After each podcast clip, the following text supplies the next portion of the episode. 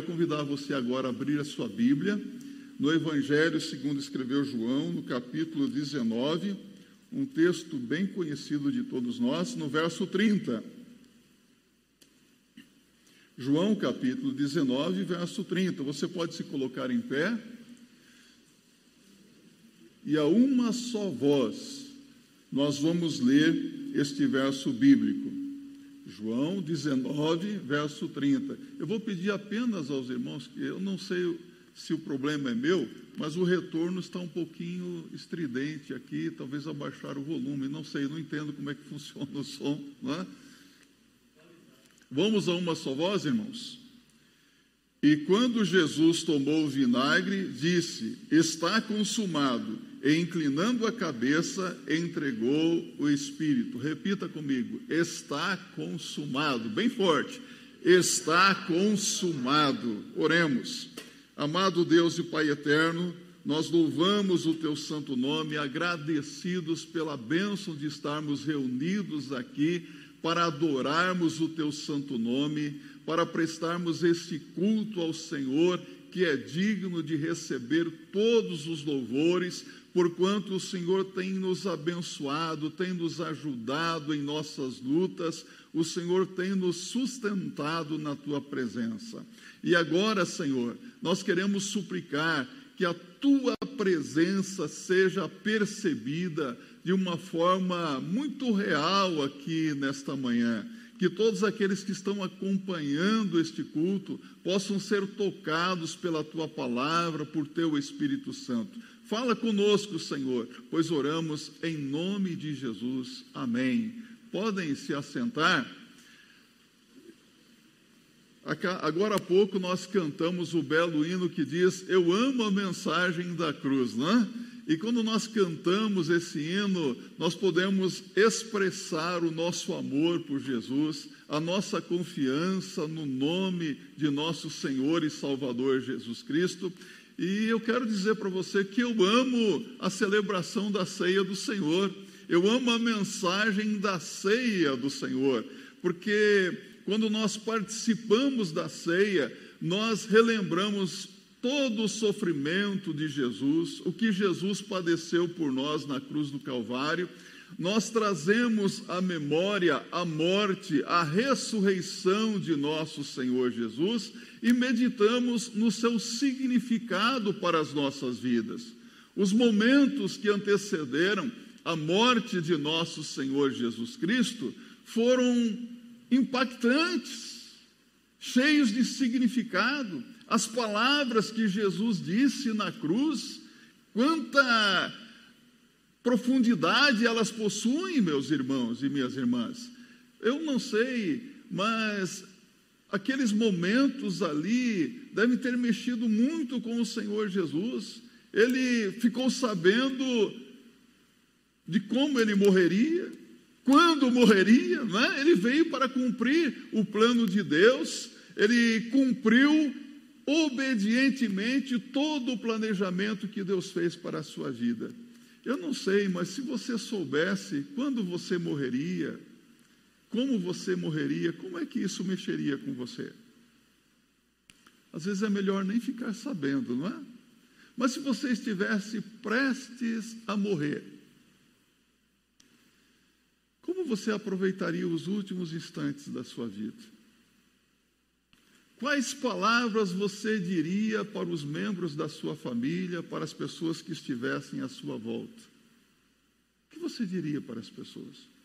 Tenho para mim que você não iria dizer qualquer coisa, não, não iria dizer o que dava na, dá na telha, né?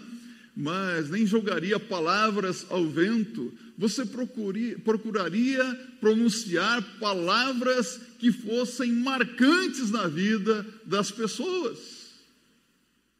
Quem já teve a oportunidade de ver alguém partir para a eternidade, até mesmo pessoas que estavam em agonia, certamente ficaram bem atentos às últimas palavras daquela pessoa.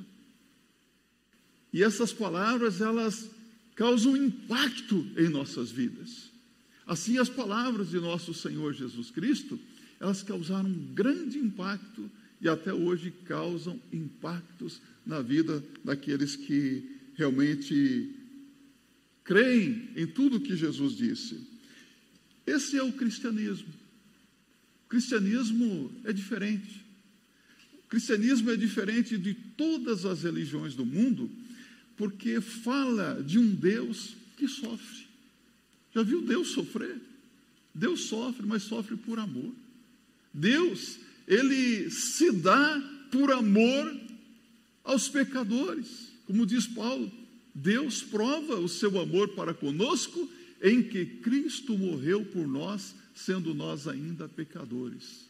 É um amor muitas vezes incompreendido por muitas pessoas. Mas esse é o amor de um Deus que tem feridas. Eu amo a celebração da ceia do Senhor por isso. Porque todas as vezes que nós nos reunimos como igreja para celebrar a ceia do Senhor, e nós pensamos em tudo que Jesus padeceu, sofreu para, por nós, é como se fosse uma caminhada ao coração de, de Deus, né? uma jornada ao coração de nosso Senhor e Salvador Jesus Cristo. Isso me impacta, isso me emociona, não sei como é que funciona com você, né? mas nos sensibiliza, mexe conosco. Isso é muito bom, isso é importante, porque mostra ah, o plano que Deus tem para as nossas vidas também. Então a ceia revela o sentimento de um Deus que nos ama, de um Deus que se importa realmente com as nossas vidas. Aqui, nessas palavras de Jesus, nós notamos o quanto a ceia do Senhor, o quanto a, a morte de Jesus, a ressurreição de Jesus, a ascensão de Jesus é muito significativa. Porque não se pode falar sobre a morte de Jesus sem pensar em quatro eventos muito significativos. Primeiro, a morte de Jesus foi vicária. E você sabe o que significa isso, né? Substitutiva. Jesus sofreu o que você deveria ter sofrido. Jesus morreu a sua morte, a minha morte, a nossa morte. Quando nós pensamos na morte de Jesus, devemos lembrar da ressurreição de nosso Senhor e Salvador Jesus Cristo. Jesus ressuscitou, nós cantamos aleluia, ele ressuscitou. Vamos dizer juntos? Aleluia! Ele ressuscitou, Jesus morreu, mas ressuscitou, ele está vivo, ressurreto e vivo aqui conosco nesta manhã. Ele está aqui conosco. É impressionante que a ressurreição de Jesus, ela nos impressiona porque durante o seu ministério, Jesus ressuscitou muitas pessoas, não é verdade? Podemos pensar em Lázaro, a filha de Jairo, Todas as pessoas que Jesus ressuscitou, elas tornaram a morrer. Mas Jesus, ele ressuscitou e continuou vivo.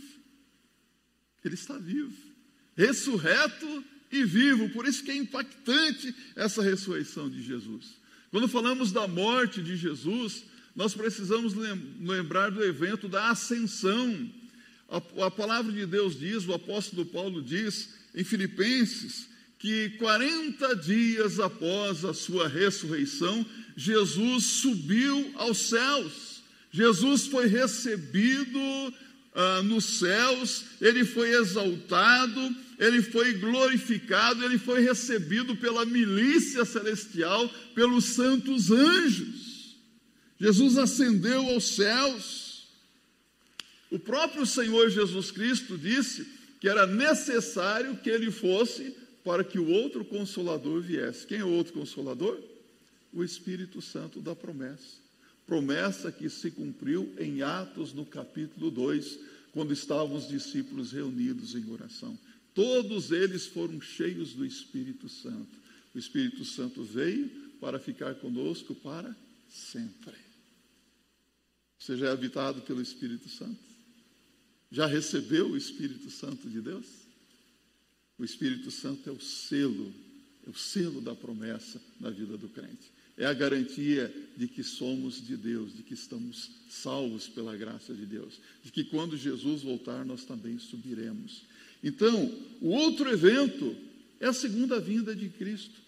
Quando Jesus voltar, será algo impactante, porque a Bíblia nos diz que os mortos em Cristo ressuscitarão primeiro. Aqueles nossos queridos irmãos que partiram para a eternidade antes de nós, parentes queridos, amigos, crentes em Cristo, esses irão ressuscitar. E nós, os que estivermos vivos, a igreja, a igreja será arrebatada. Nós subiremos com corpos transformados, glorificados, e nos encontraremos com Cristo nos ares, nas nuvens. Vai ser algo impressionante, não é?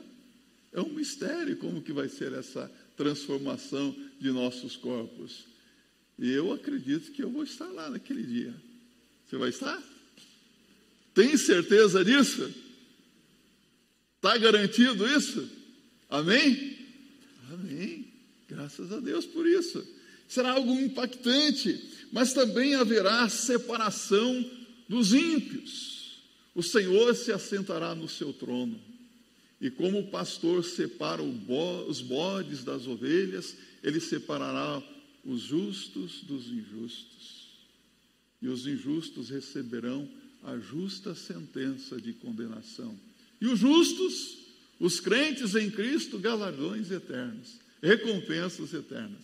Eu sempre gosto de dizer que Deus nunca fica devendo nada para ninguém. Todo o serviço que você faz a Deus, tudo que você faz em nome de Jesus, Ele vai recompensar você. Pode ter certeza disso. Deus honra a sua palavra. Não é? E a eternidade, começa a eternidade. Os que são de Deus irão desfrutar das delícias celestiais em um lugar chamado céu. Jesus chama de a casa do meu Pai.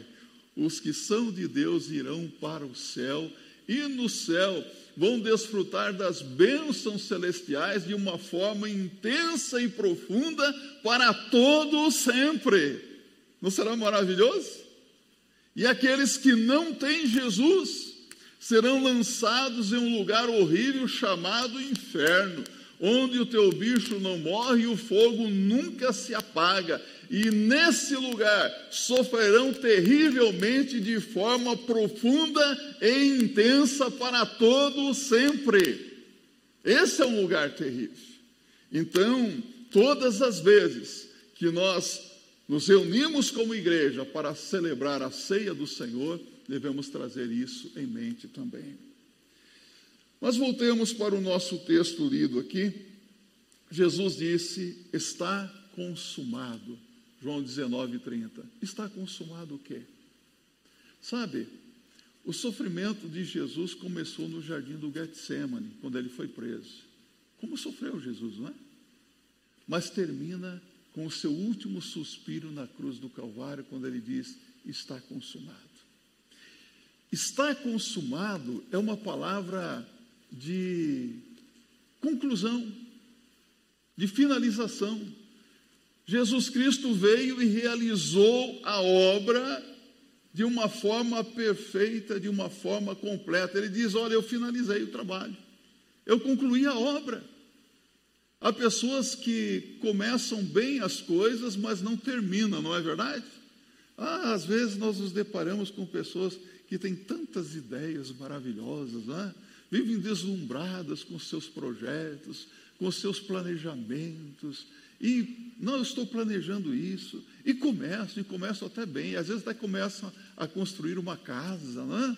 e fica nos alicerces, e nunca conclui a casa, nunca conclui a obra que, que iniciou, é, ou, ou seja, tem muito planejamento, mas não tem o acabamento, a acabativa. Né? O fazejamento se complica no, no, andar da carruagem. Não é? Então é preciso ter planejamento, ter iniciativa, mas ter também acabativa. Há pessoas que com, começam a construir uma casa e não terminam. Já viu essas obras aí que estão espalhadas por todo o Brasil? Tem muito elefante branco por aí, não tem? Obras que foram iniciadas, mas nunca foram concluídas. É como o escritor, ele está escrevendo, de repente a caneta cai da mão dele, acabou. Não concluiu o seu livro, não concluiu o artigo. O pintor está pintando a tela ali, de repente o pincel cai da mão, acabou. O escultor tem o cinzel nos dedos, né? O cinzel cai da mão, a obra que ele pensava fazer não conclui. Mas Jesus Cristo disse: está consumado. Ele começou a obra e ele terminou a obra. Ele está dizendo: está feito. Ou seja, ele veio realizar um ministério, ministério de salvação de vidas, e ele fez o que deveria ter sido feito. Então, nada que alguém faça pode alterar o que o nosso Senhor Jesus Cristo já fez. Jesus Cristo já fez tudo o que precisava ser feito para a nossa salvação, para a salvação de qualquer pessoa. Alguém pode até dizer, mas eu não aceito o que Jesus Cristo fez. Problema seu. Se a pessoa aceitar ou não aceitar, isso não vai anular em nada a obra que Jesus já realizou. Ele diz: está feito, já está concluído nada vai alterar o que eu fiz. Está pronta a obra, e ainda mais está dizendo: está pago. O preço da nossa rebelião, do nosso distanciamento de Deus, também foi pago por nosso Senhor Jesus Cristo. Eu quero convidar você a abrir a sua Bíblia em Colossenses capítulo 2, versos 13 a 15, e acompanhar o que Jesus diz aqui para nós o que a palavra de Deus nos diz pela boca do apóstolo Paulo. Paulo diz: E quando vós estáveis mortos nos pecados e na incircuncisão da vossa carne, vos vivificou juntamente com ele, perdoando-vos todas as ofensas, havendo riscado a cédula que era contra nós nas suas ordenanças, a qual de alguma maneira nos era contrária e atirou do meio de nós, cravando-a na cruz, e despojando os principados e potestades, os expôs publicamente e deles triunfou em si mesmo. Olha que benção! Olha a vitória aqui. Então, o preço da nossa redenção precisava ser pago. E Jesus foi lá e pagou o preço. Pagou o preço com o seu próprio sangue. E isso Jesus fez na cruz. Quando Jesus diz está consumado, ele disse está cumprido. Eu cumpri o que precisava ser feito. Todas as promessas bíblicas que falavam sobre a vinda do Messias, o Messias esperado, o desejado das nações, todas essas promessas que falavam sobre a salvação do pecador se cumpriu perfeitamente em Jesus Cristo. Jesus cumpriu todas as promessas. Não ficou nenhuma promessa para se cumprir. Sabia disso? Cumpriu tudo. Todas as promessas feitas aqui. Está completo, diz Jesus. Filipenses capítulo 2, mais uma vez a Bíblia diz, pela boca do apóstolo Paulo, que Deus recebeu Jesus nos céus, exaltado, glorificado. Jesus o nome acima de todos os nomes. Repita comigo: o nome acima de todos os nomes. Não há ninguém superior a Jesus Cristo.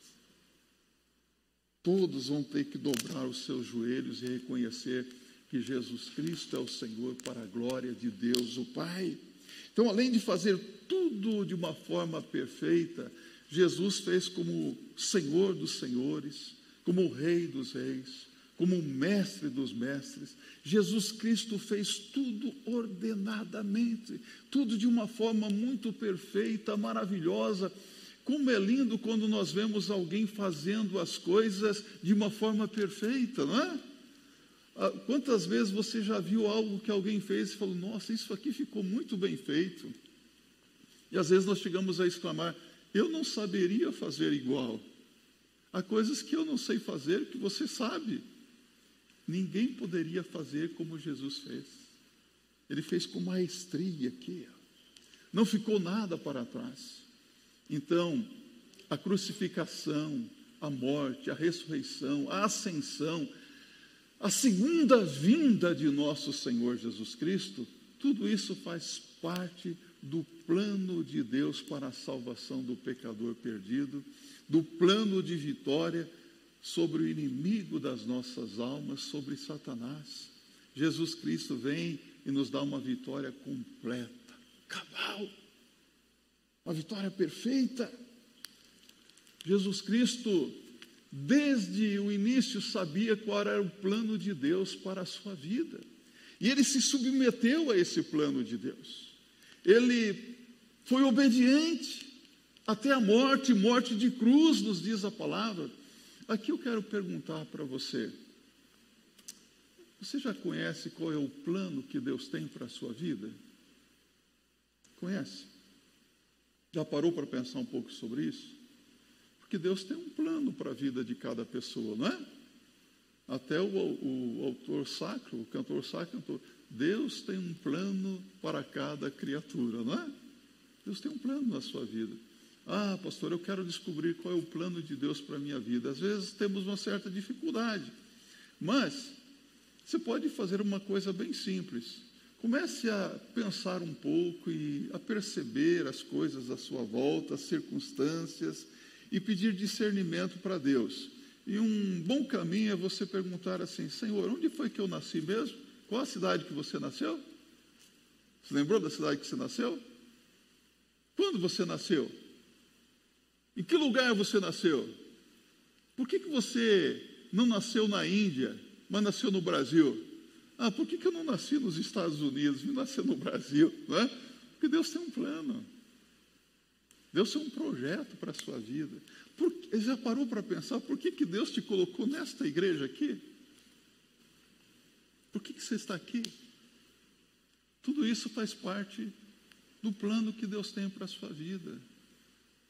As pessoas com quem você se relaciona, Querendo ou não, essas pessoas nos influenciam de alguma maneira, não é?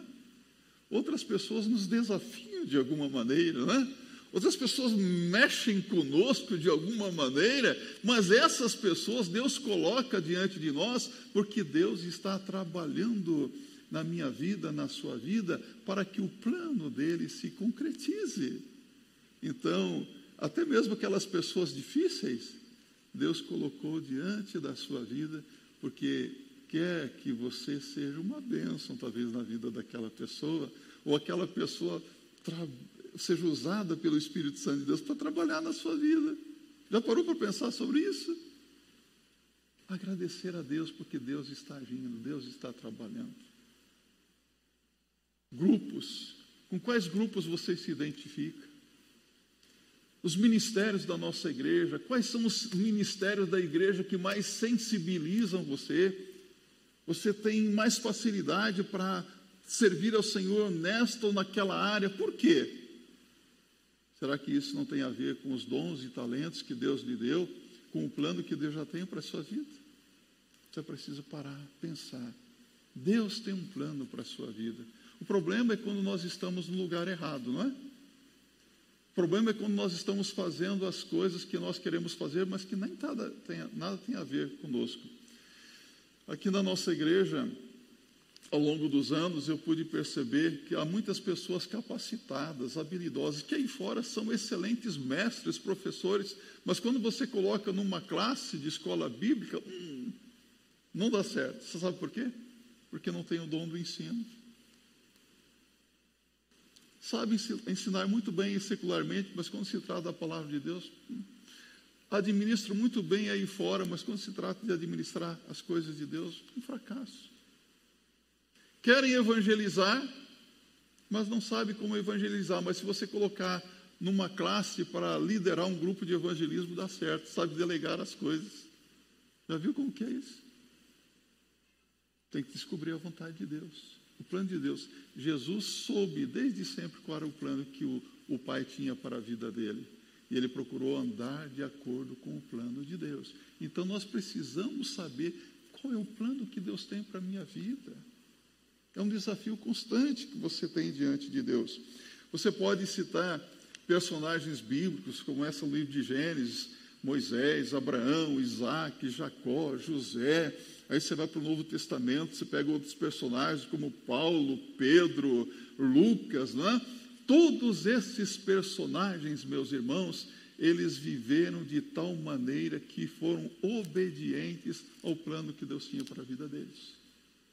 Seguiram o exemplo de nosso Senhor Jesus Cristo. Puderam, ao final de suas vidas, declarar como o apóstolo Paulo em 2 Timóteo 4, verso 7. Não abra a sua Bíblia. Repita comigo. Combati o bom combate. Completei a carreira. Guardei a fé. Já pensou no final da sua vida se poder dizer isso? Eu combati o bom combate. Completei a carreira e guardei a fé. Não me desviei. Eu permaneci firme no plano que Deus tinha para a minha vida. Ah, que alegria, meus irmãos. Se você chegar até o final da sua vida e falar, olha, eu perseverei até o fim da minha fé em Jesus Cristo. Eu não fui desobediente a Deus, a Sua palavra. Eu permaneci firme, de acordo com a vontade de Deus. Não será uma grande glória para o reino de Deus? Não será alegria para você, para nós? Que alegria, meus irmãos. Veja como que Deus tem coisas boas para todos nós. Mas, esse negócio de fazer a vontade de Deus, seguir o plano que Deus tem para a nossa vida, não é fácil, não é para qualquer um. Aqui eu quero trazer para você, eu selecionei um texto bíblico aqui, João capítulo 10, abra a sua Bíblia. Mateus capítulo 10, verso 16 a 25, as palavras de Jesus. Mateus 10, 16 a 25. Jesus disse: Eis que vos envio como ovelhas ao meio de lobos, portanto, sede prudentes como as serpentes, e inofensivos como as pombas. Acautelai-vos, porém, dos homens, porque eles vos entregarão aos sinédrios e vos açoitarão nas suas sinagogas, e sereis até conduzidos à presença dos governadores e dos reis por causa de mim, para lhes servir de, de testemunho a eles e aos gentios. Mas quando vos entregarem, não vos dê cuidado como ou o que haveis de falar porque naquela mesma hora vos será ministrado o que haveis de dizer. Porque não sois vós quem falará, mas o Espírito de vosso Pai é que fala em vós. E o irmão entregará à morte o irmão, e o pai o filho, e os filhos se levantarão contra os pais e os matarão. E odiados de todos sereis por causa do meu nome. Mas aquele que perseverar até o fim, esse será salvo. Quando, pois, vos perseguirem nesta cidade, fugi para outra, porque em verdade vos digo que não acabareis de percorrer as cidades de Israel sem que venha o filho do homem. Não é o discípulo mais do que o mestre, nem o servo mais do que o seu senhor. Basta ao discípulo ser como seu mestre, e ao servo como seu senhor. Se chamar o Beuzebu ao pai de família, quanto mais aos seus domésticos por causa desta palavra de Jesus, por causa do Evangelho, é que os discípulos de Jesus morreram. Sabia disso? E em pleno século 21, esta é a causa porque muitos discípulos do Senhor Jesus Cristo estão morrendo. E é por causa do Evangelho que muitos ainda morrerão. E Jesus diz: não é o discípulo mais do que o seu mestre. Basta os discípulos ser igual ao seu mestre. E aqui eu quero perguntar: se necessário for, você estaria disposto, disposta a dar a sua vida por causa do Evangelho? Sim ou não? Não é tão simples assim, não é? Estará disposto a morrer por Jesus, pela obra de Deus? Meus irmãos, tem gente que não está disposto nem a vir à igreja por causa do coronavírus. Você acha que vai querer morrer por Jesus?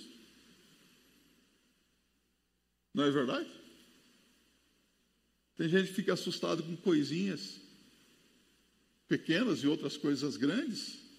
Você acha que tem gente realmente disposta a ser perseguida e entregar a vida por amor ao Evangelho de Jesus Cristo? Se dependesse de muitas pessoas hoje, meus irmãos, as igrejas estariam fechadas. E às vezes é muito bonito no discurso. Estou pronto a dar a minha vida pelo Senhor. Onde tu mandares, eu irei, Senhor. É mesmo? Que tal ir lá ajudar aquelas crianças que estão lá no hospital, sofrendo com câncer? Fazer uma visitinha para ela, ah, mas lá pode pegar coronavírus? Pode, qualquer lugar pode. Às vezes nós achamos tantas desculpas para não fazer a obra de Deus. Sabe o que o Senhor promete? No mundo tereis aflições. Todos os que querem seguir a Cristo padecerão perseguições. Está disposto a isso? Está disposta realmente a isso? Então nós não estamos acima do Mestre, não estamos acima de Jesus. Mas esta palavra de Jesus, tudo está consumado, é uma palavra de vitória, não é uma, uma palavra de derrota. Você abre a sua Bíblia aqui em Lucas 23, verso 46. A Bíblia diz: E clamando Jesus com grande voz, disse: Pai, nas tuas mãos entrego o meu espírito. E havendo dito isto, expirou. Este verso bíblico aqui fala que Jesus deu um grande grito antes de morrer. Que grito foi esse? Foi um brado, não foi um grito de um homem derrotado, mas um grito de vitória. E eu acredito que foi um brado muito alto e o inferno todo tremeu porque ouviu o grito de vitória de Jesus Cristo na cruz do Calvário. Sabe o que eu vejo aqui? Até o último instante, o Senhor Jesus Cristo se manteve firme na sua confiança no Pai e ele expressou a sua confiança em Deus no instante da sua morte, eu quero que perguntar para você: você vai permanecer firme na sua fé e na sua confiança em Deus até o último momento da sua vida ou não? Vai? Às vezes nós temos tantas lutas, dificuldades, e nós vemos tantos crentes fracos na fé. Fala assim, irmão, ora por mim, estou tão fraquinho.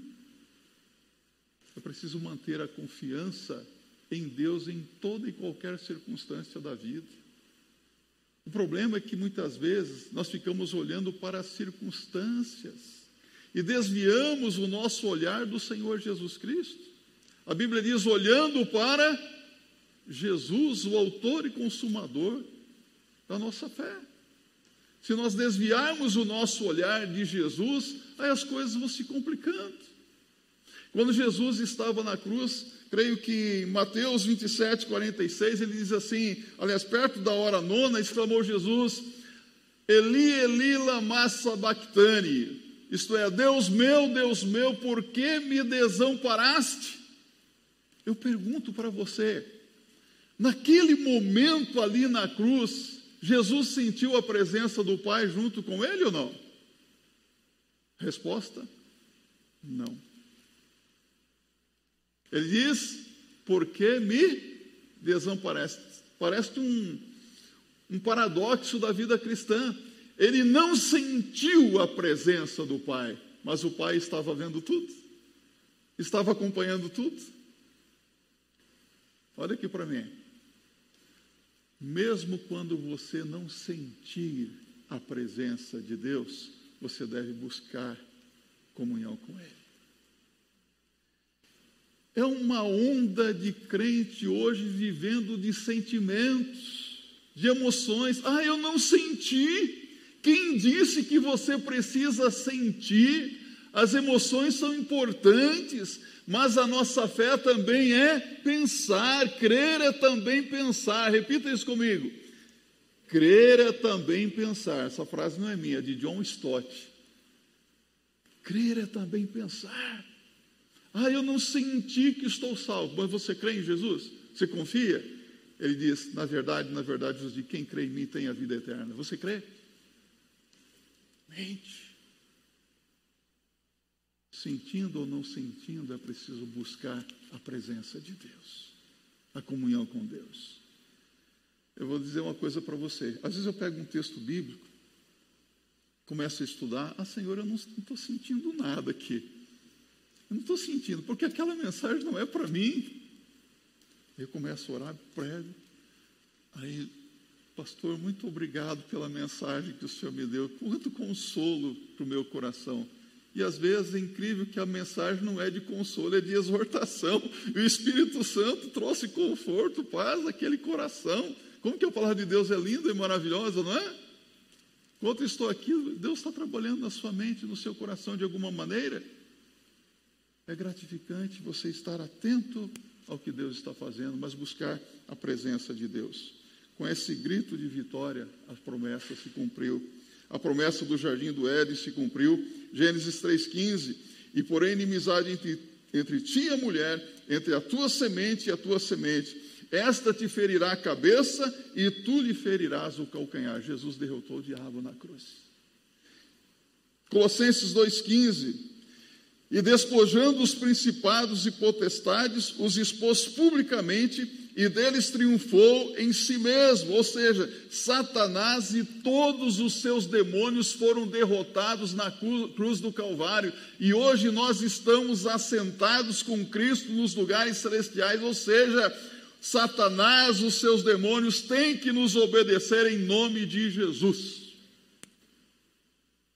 O poder não está em nós, não poder está no nome de Jesus. Mas tem que estar certo se está em Cristo Jesus. Está em Cristo?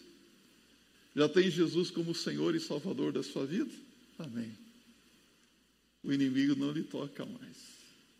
E você agora é capacitado para vencer, para ter vitória na presença de Deus. Finalmente, é uma palavra de consolo. A dívida pelo pecado foi paga eu gosto dessa palavra, tudo está consumado. Que aquela pequena palavrinha, quem já fez o evangelismo explosivo aqui, aprendeu muito bem a, palavra no original, no grego, que, que é tetelestai, significa o preço está pago. A dívida está paga. E Jesus pagou de uma forma completa, não foi a, a entrada. Né? Você vai comprar um automóvel hoje e falar, oh, deu tantos por cento de entrada e você vai parcelar aí em 40, 60 meses a prestação, não é mais ou menos assim? Jesus não deu a entrada, Jesus não pagou a primeira prestação, Jesus pagou toda a dívida. Sabe aqueles pecados horríveis que você possa ter cometido lá no passado? Jesus pagou.